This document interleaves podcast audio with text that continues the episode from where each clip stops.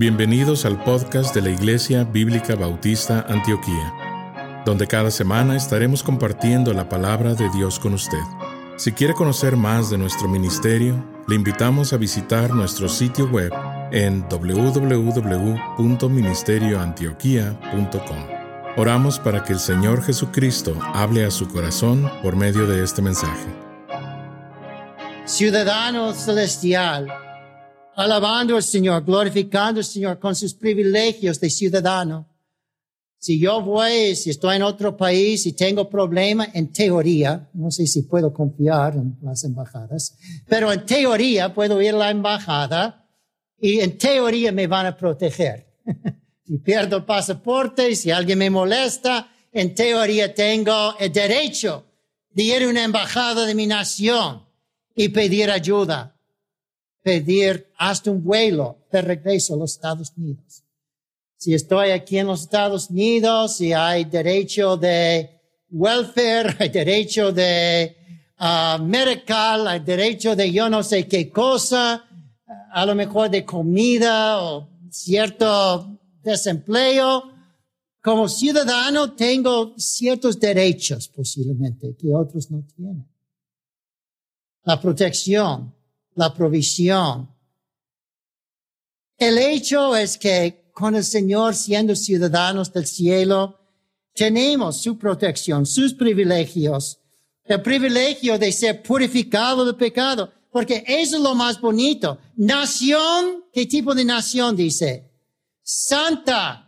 Lo más bonito es que puedo pedir del Señor como parte de su nación la ayuda para ser santo. Y esto es más importante en un sentido que ser parte de la nación espiritual, es ser santo, de tener la ayuda del Señor para vivir una vida santa, purificada, con poder para ser santo para el Señor.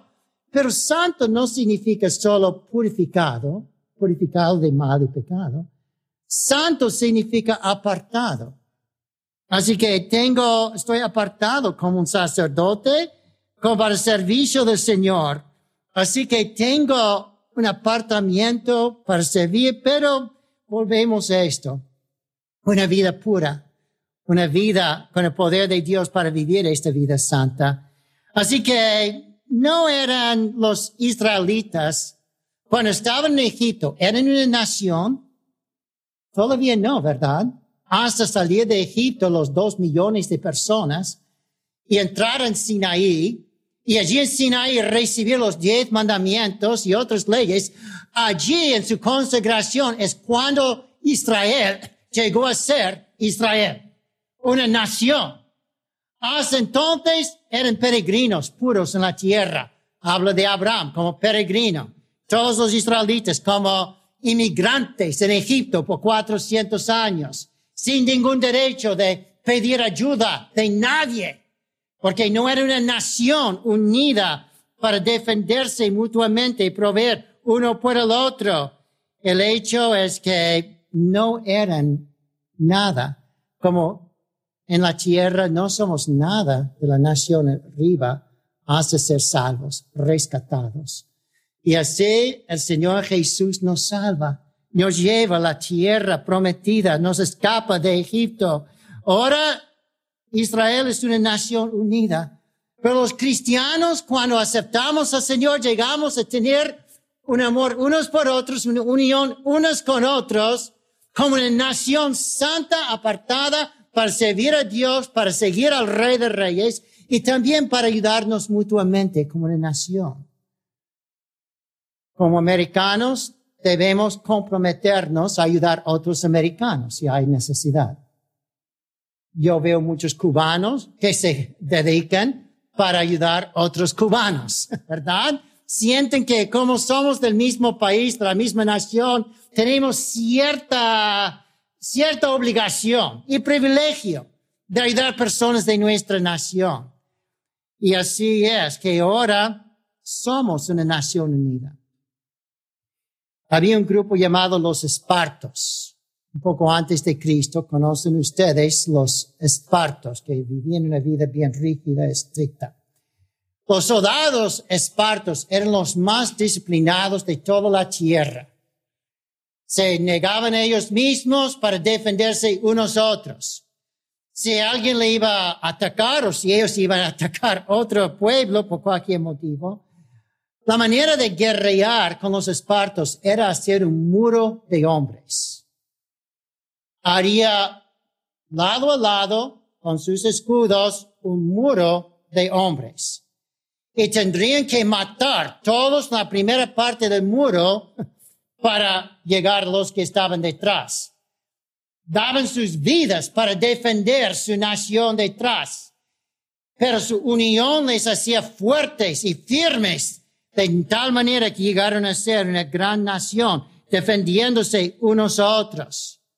Así en Judas 3 dice que nosotros hemos sido puestos como defensores de la fe para defender la fe. Debemos ser de la nación santa apartada para servir a Dios, seguir al rey, pero como una nación unida, una iglesia, un pueblo unido que hace un muro de hombres que vamos delante para servir al Señor. Y dice en Mateo 16, 18 que las puertas del Hades no pueden prevalecer contra la iglesia.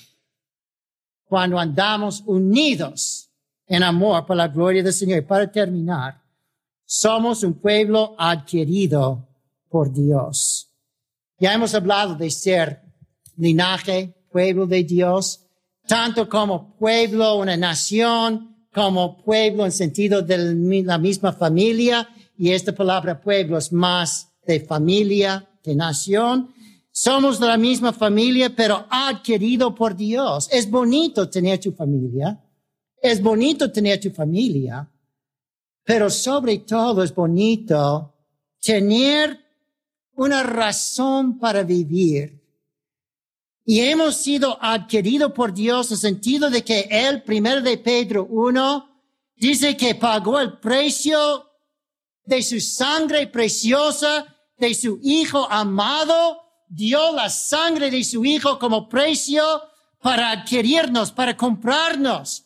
Primero para mostrar su gracia en hacer eso, para mostrar su gloria en hacer eso, pero también para adquirirnos a propósito. Usted no debe, muchos lo hacen, ¿verdad? Van a la tienda, no sé si necesito esto, pero lo voy a comprar, ¿verdad? Es bonito y gastan dinero en nada. Pero normalmente, ¿eh? si compramos algo es porque nos hace falta. Necesitamos eso para algún propósito, ¿verdad? Y así es que nosotros somos comprados, adquiridos por Dios con un propósito. Para glorificar a Dios, para enaltecer a Dios, para servir a Dios. El Señor dice para ser siervos de Dios. He sido comprado porque Dios quiere un siervo y me escoge a mí porque soy un creyente dice tú vas a tener privilegio de ser siervo del rey. No de cualquier, pero siervo del rey. Pero Cristo dice, no le llamo solo siervos. Yo le llamo, ¿qué dice? Amigos. Comprados para ser siervos y comprados porque Dios dice, en comprarte, quiero que tú llegues a ser mi amigo. A lo mejor te compro como un esclavo para servirme, pero realmente te voy a tratar como un amigo, no como un esclavo. Pero los que han recibido al Señor y creen en su nombre son, tienen derecho de llamarse, ¿qué cosa? Hijos de Dios.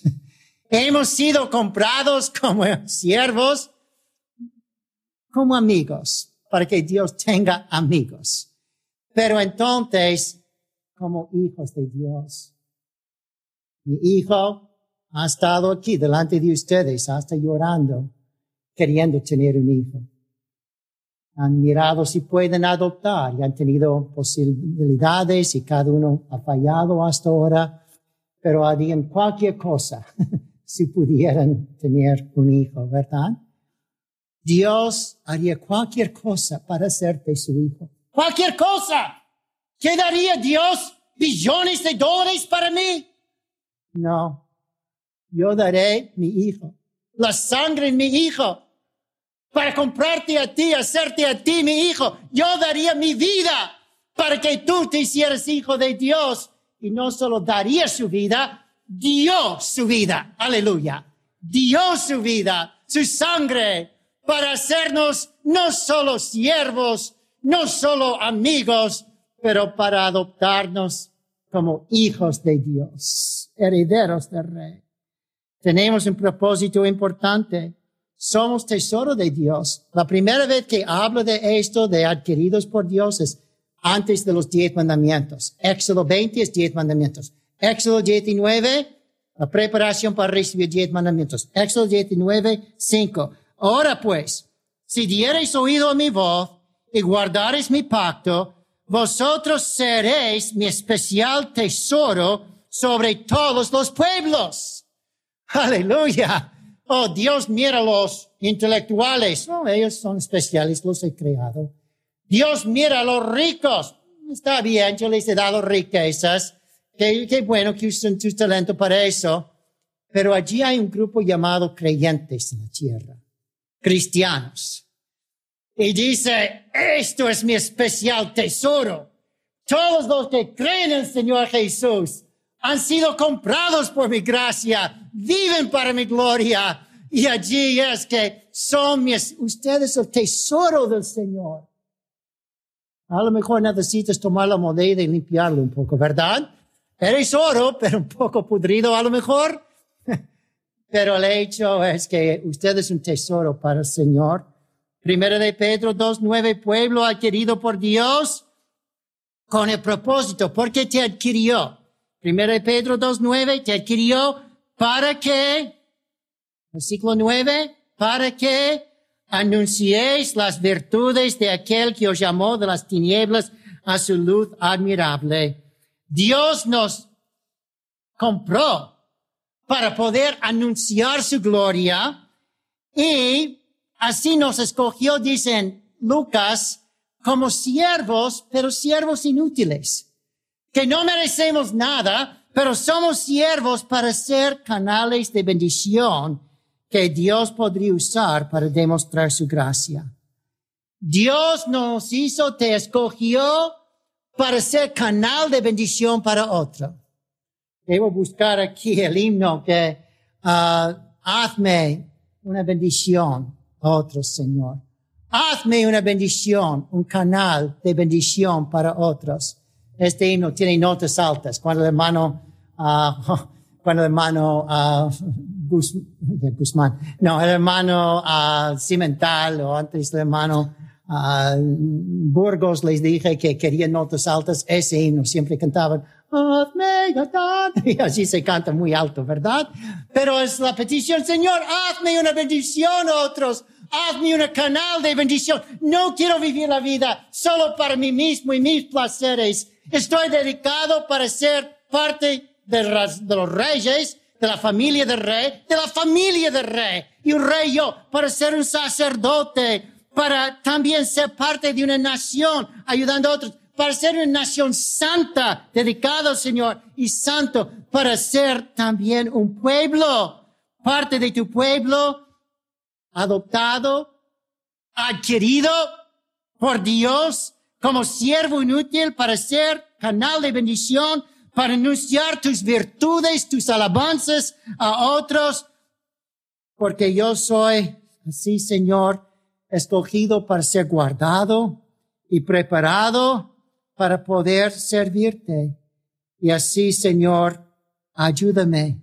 He sido adquiridos para servirte. Recuerda Esther fue capturada como una esclava para que el rey pudiera hacerle una reina. Recuerda Daniel fue capturado como esclavo para que Nabucodonosor podría hacerle un embajador y un consejero. Dios nos guarda y nos prepara. Dice que Dios, prepa el rey Asuero, preparó a Esther para ser una buena reina todo un año de perfumes y baños y preparación para ser una reina. La preparó. Así Daniel dice que el rey le puso en dieta especial, ejercicios especiales, lecciones especiales, educación especial. Le preparó a Daniel y sus amigos para ser sus mejores siervos escogidos. Dios nos pone en preparación Es difícil a veces. Pero el hecho es que somos pueblo escogido por Dios para decir, voy a prepararte para ser mi pueblo especial para servirme. De vez en cuando he predicado algo de esto en otras iglesias en el pasado, en los Estados Unidos, cuando viajé por allí como misionero. Y siempre termino con un versículo de Lucas 12. Después de llegar a ser todo esto para el Señor, somos nosotros linaje escogido, somos real sacerdote, somos nación santa, somos pueblo adquirido por Dios. Tenemos todos estos privilegios. Aquí viene la pregunta final de Lucas 12:48. A quien mucho es dado por gracia, mucho será requerido. Dios nos ha dado mucho, nos ha dado todo, porque dio su vida, su Hijo. Nos ha dado todo, nos ha dado mucho. Entonces, ¿cuánto hemos dado al Señor? Él vino a servirnos por morir por nosotros, para salvarnos. ¿Qué hemos hecho nosotros para servir al Señor de verdad en nuestras vidas? Usted fue adquirido con un propósito para servir al Señor, para glorificar al Señor, para manifestarle al Señor. Entonces, si usted ha sido comprado por eso y Dios te ha dado todos estos privilegios para ser un hijo de Dios, vale la pena ser un hijo de Dios. Vale la pena ser peregrino para tener esos privilegios. Pero la pregunta, todo esto yo he hecho para ti. ¿Qué has hecho tú por mí? Todo esto he hecho yo por ti. ¿Qué has hecho tú por mí? A quien mucho es dado, por gracia mucho requerido. ¿Has dado al Señor lo que Él requiere de ti? ¿O debes tener oración para dar más al Señor, dar más al Maestro? De pie, por favor. Nuestro Padre has dado tanto en nosotros, has dado todo en nosotros. ¿Qué hemos dado a ti, Señor? Tampoco, muy poco. Así, Señor, primero te pedimos perdón pero luego pedimos que nos llenes de tu Santo Espíritu para darnos poder para vivir santamente y para vivir como los siervos de Dios, los sacerdotes de Dios que tú nos has llamado a ser, nos has comprado para ser, como los representantes de Dios, como emisarios de Dios, como imagen de Dios, para que el mundo vea a Dios en nosotros en nuestro amor, en nuestra santidad. Ayúdanos, Señor, disfrutar de estos privilegios que tenemos, pero ayúdanos a reconocer que nos das los privilegios para que te sirvamos con estos privilegios. Algunos, como ese príncipe de Inglaterra que rechaza los privilegios porque no quiere servir al rey. Él quiere su propia diversión. Perdónanos, Señor, por ser lo mismo. Sabiendo todo lo que has hecho por nosotros, todo lo que has ofrecido a nosotros, rechazarlo para tener más placer en la tierra. Ayúdanos a ver que vale la pena sacrificarnos y ser peregrinos para tu gloria. En el nombre de Jesús. Amén. Terminemos mi corazón o examino hoy mis pensamientos. Pruebo, Señor. Ve si en mí perversidades hay por sendas rectas, guíame por tu amor. Tu corazón es un corazón de verdad entregado a Jesucristo. Es tu vida una vida vivida para Jesucristo. Él te ha ofrecido tantas bendiciones si te entregas a Él así. A lo mejor ha sido un poco flojo o muy flojo. Y esta mañana dice, Señor, perdóname. Quiero entregarme a ti, lléname de tu Santo Espíritu. Me has adquirido a propósito. Señor, ayúdame a cumplir el propósito por lo cual he sido adquirido. El predicador ha terminado su mensaje y ahora solo queda hacerle las siguientes preguntas. Estimado amigo o amiga, ¿quisiera tener la seguridad que al morir irá al cielo? ¿Está su confianza de salvación en el Señor Jesucristo? La preciosa esperanza de la vida eterna y todos los medios de la gracia de Dios para vivir una vida santa solamente se encuentran en el Señor Jesús. La palabra de Dios nos enseña, en Juan capítulo 3 versículo 16, que el amor de Dios por nosotros es tan grande que Jesús, el Hijo de Dios, murió en la cruz del Calvario para salvarnos de la condenación justa por nuestros pecados, y también resucitó de entre los muertos al tercer día. Nosotros debemos arrepentirnos de nuestros pecados y confiar en Jesús para salvarnos de la condenación justa por ellos. La Biblia dice en Efesios capítulo 2 versículo 8 que es por medio de la fe en Cristo que podemos ser salvos. Le motivamos a que se acerque a Dios con humildad, arrepentido de sus pecados y confiando en la palabra de Dios, que Jesucristo pagó la deuda por sus pecados para que usted y todo aquel que crea en Él reciba vida eterna y nueva vida aquí en la tierra para la gloria de Dios y bendición de su alma. Estimado oyente, quisiera aclarar que ninguna oración le salva a nadie. Solamente nuestra fe puesta en Jesús y su sangre derramada en la cruz. Con esto dicho, la Biblia nos enseña en Romanos capítulo 10, versículos 9 al 10, que si confesares con tu boca que Jesús es el Señor, y creyeres en tu corazón que Dios le levantó de los muertos, serás salvo. Porque con el corazón se cree para justicia, pero con la boca se confiesa para salvación. Si desea este día recibir a Jesús como su Señor y Salvador, le invito a orar la siguiente oración conmigo. Señor Jesús, confieso que soy pecador y que he pecado en contra de Dios. Hoy vengo ante ti para pedirte perdón. Creo que eres el Hijo de Dios, que moriste en la cruz del Calvario en mi lugar Fuiste sepultado y resucitaste al tercer día de entre los muertos. Este día me arrepiento de mis pecados y dejo mi vida pecaminosa para seguirte a ti. Creo que eres Rey y Señor de todo lo que existe. Hoy te invito a entrar a mi corazón y a mi vida. Te pido que seas mi Señor y Salvador.